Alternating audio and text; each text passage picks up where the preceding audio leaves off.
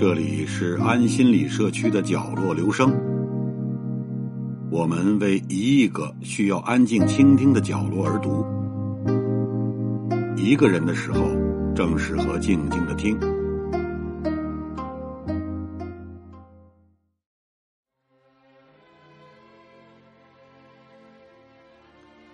被称为电影天皇的黑泽明，以独特的影像风格享誉全球，在戛纳电影节、柏林电影节等国际顶级电影节都斩获过大奖，并于一九九零年在第六十二届奥斯卡金像奖颁奖礼上获得终身成就奖，成为第一位获得此奖项的亚洲电影人。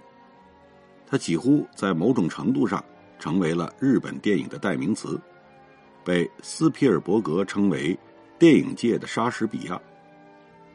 然而，黑泽明的电影之路颇为曲折，很少有人提及那不被人看好的、被嫌弃的黑泽明的童年，被父权、死亡、家庭压力笼罩的成长，摸爬滚打的创作之路，成名后挫败，企图自杀。又再次振作的种种事迹。回顾黑泽明的人生，就像是一部日式丧然系的电影，直到生命的最后一刻，他仍然在构思创作。正如黑泽明自己所说：“如果写，那就全都是谈电影的事，因为减去电影，我的人生大概就成了零。”童年的黑泽明并不出众。甚至被老师和同学们认为有些智力问题。老师上课时说的，他有时跟不上，听不懂。结果老师把他的桌椅单独挪到远离同学们的地方。上学的时候还不时停下来关心他。这个黑泽君大概不懂吧？班上的同学也暗里嘲笑他，甚至欺负他。小学一二年级这段时光，在黑泽明眼里痛苦的。宛如在地狱受难，直到转学后，他的校园生活才开始明朗起来，学习接受能力也有所提升。童年，黑泽明就喜欢上了绘画，也接触了电影。父亲对他虽是严格的传统教育，但也会经常带他看电影。在那个时代，电影还叫做活动写真。大众认知里，电影远称不上是艺术，反而是被认为是玩物丧志的东西。但黑泽明的父亲却经常带全家去看电影，认为看电影对子女教育有益。这为黑泽明之后的电影创作冥冥中点亮了一盏灯。此时的黑泽明还没想过，之后人生的大半都会奉献于眼前这些活动的画面。也没有立即就爱上电影，只是对这个在暗里发光、跳跃的东西感到无比好奇。他说：“那时我看着那会动的画面，或者笑，或者恐惧，有时看到伤心之处就抹眼泪。他给我那平凡的日常生活带来了变化，使我舒畅、刺激和兴奋，使我毫无保留的接受了他。那时候。”黑泽明看的最多的是西洋的武打片，其实就是西部电影。黑泽明对电影中人物的英雄气概印象深刻，这或许就影响到了黑泽明之后的电影中的武士形象塑造。小时候的黑泽明最先爱上的是绘画，他对文学、历史等也有极大兴趣，对算术等理科功课只是勉强应对。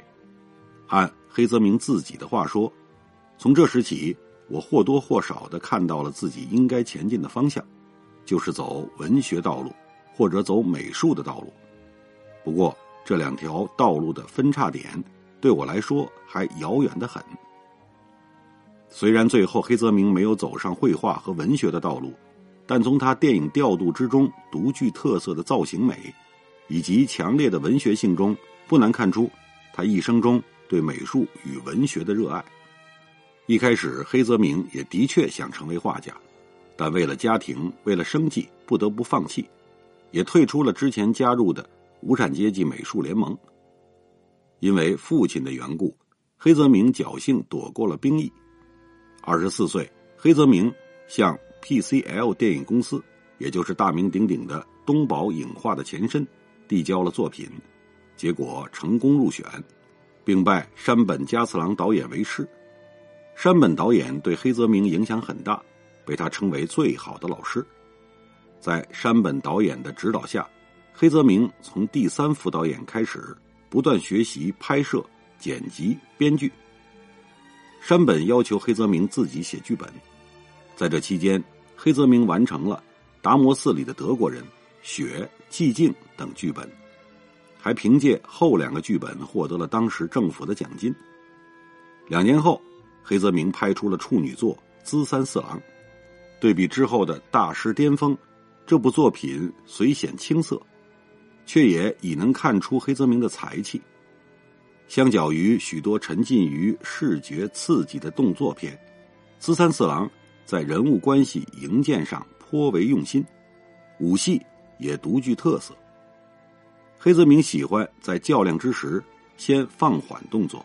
安排二人久久凝视后突然爆发，比快速剪辑和花哨的动作更具有冲击力，对武士形象与柔道精神的展示也更为深刻。值得一提的是，本片影响了香港著名导演杜琪峰。杜导私人最满意自己的作品，便是致敬黑泽明《资三四郎》的《柔道龙虎榜》。资三四郎也得到了另一位日本电影大师小津安二郎的极力夸赞。如果满分是一百分，资三四郎可打一百二十分。五年后，黑泽明拍了第二部电影《迷醉天使》，就是这部电影让黑泽明发现了三船敏郎，开启了黑泽明与三船敏郎黄金组合的几十年。之后，二人陆续合作了。《野狼犬》《罗生门》《七武士》等知名作品，黑泽明被人们所熟知的大师时代正式开始。也就是在这一阶段，黑泽明开始享誉世界，在戛纳、威尼斯电影节大放异彩。这一阶段的黑泽明对于主题、叙事与电影语言风格的探索，都进入了一个新的层面。《罗生门》精巧的非线性。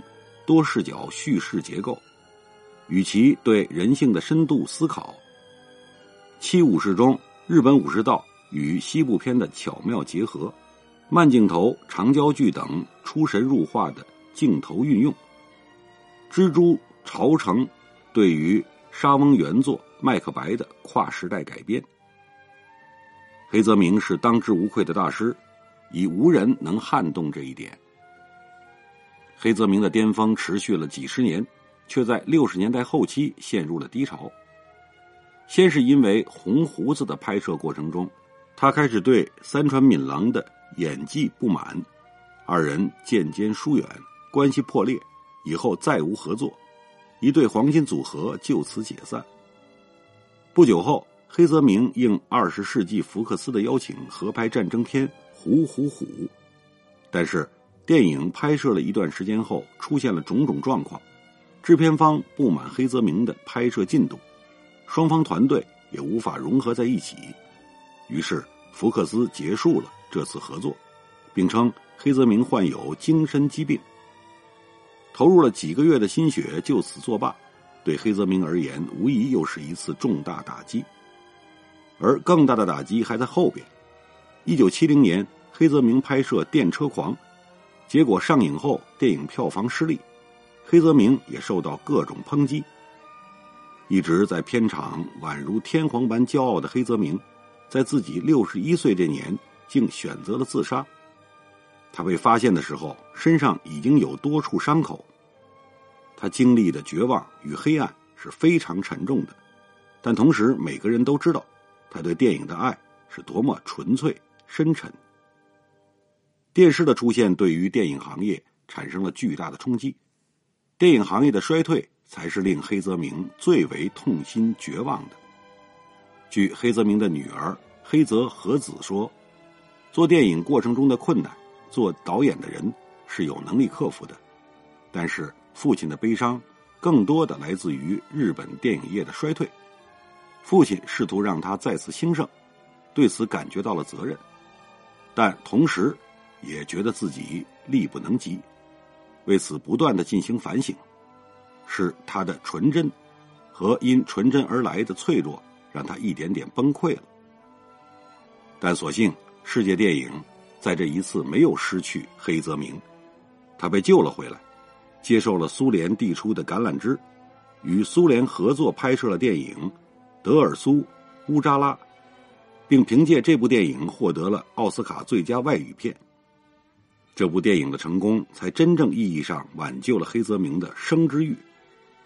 在这之后，那个意气风发的黑泽明回来了，他接连创作了由科波拉和乔治·卢卡斯两位大导演资助投资的《影子武士》，再次改编了沙翁名作《李尔王的乱》，以及意识流风格神作《梦》。到冉冉夕阳晴时，竟真的近黄昏的夕阳时刻了。五年后，黑泽明逝世，一代电影大师的一生就此落幕。但黑泽明永远不会消失，他影响了一代又一代的电影人。他对于电影终其一生的奉献，也鼓励了许多电影人。谈到黑泽明的著名粉丝，除了之前说到的香港头号粉丝杜琪峰。愿意为其投资的好莱坞大导演卢卡斯·科波拉，还有张艺谋、马丁·希克塞斯、斯皮尔伯格等，他们的电影都无意间受到了黑泽明的影响。前两年上映的韦斯·安德森执导的《犬之岛》，还直接致敬了黑泽明。黑泽明说：“我从来不拍摄我不想拍摄的东西，我对迫使我赢得票房而导演影片。”不感兴趣，无论它是好是坏，导演的信仰必须是真实的对待自己，客观的对待工作。仅以此文致敬永远的黑泽明。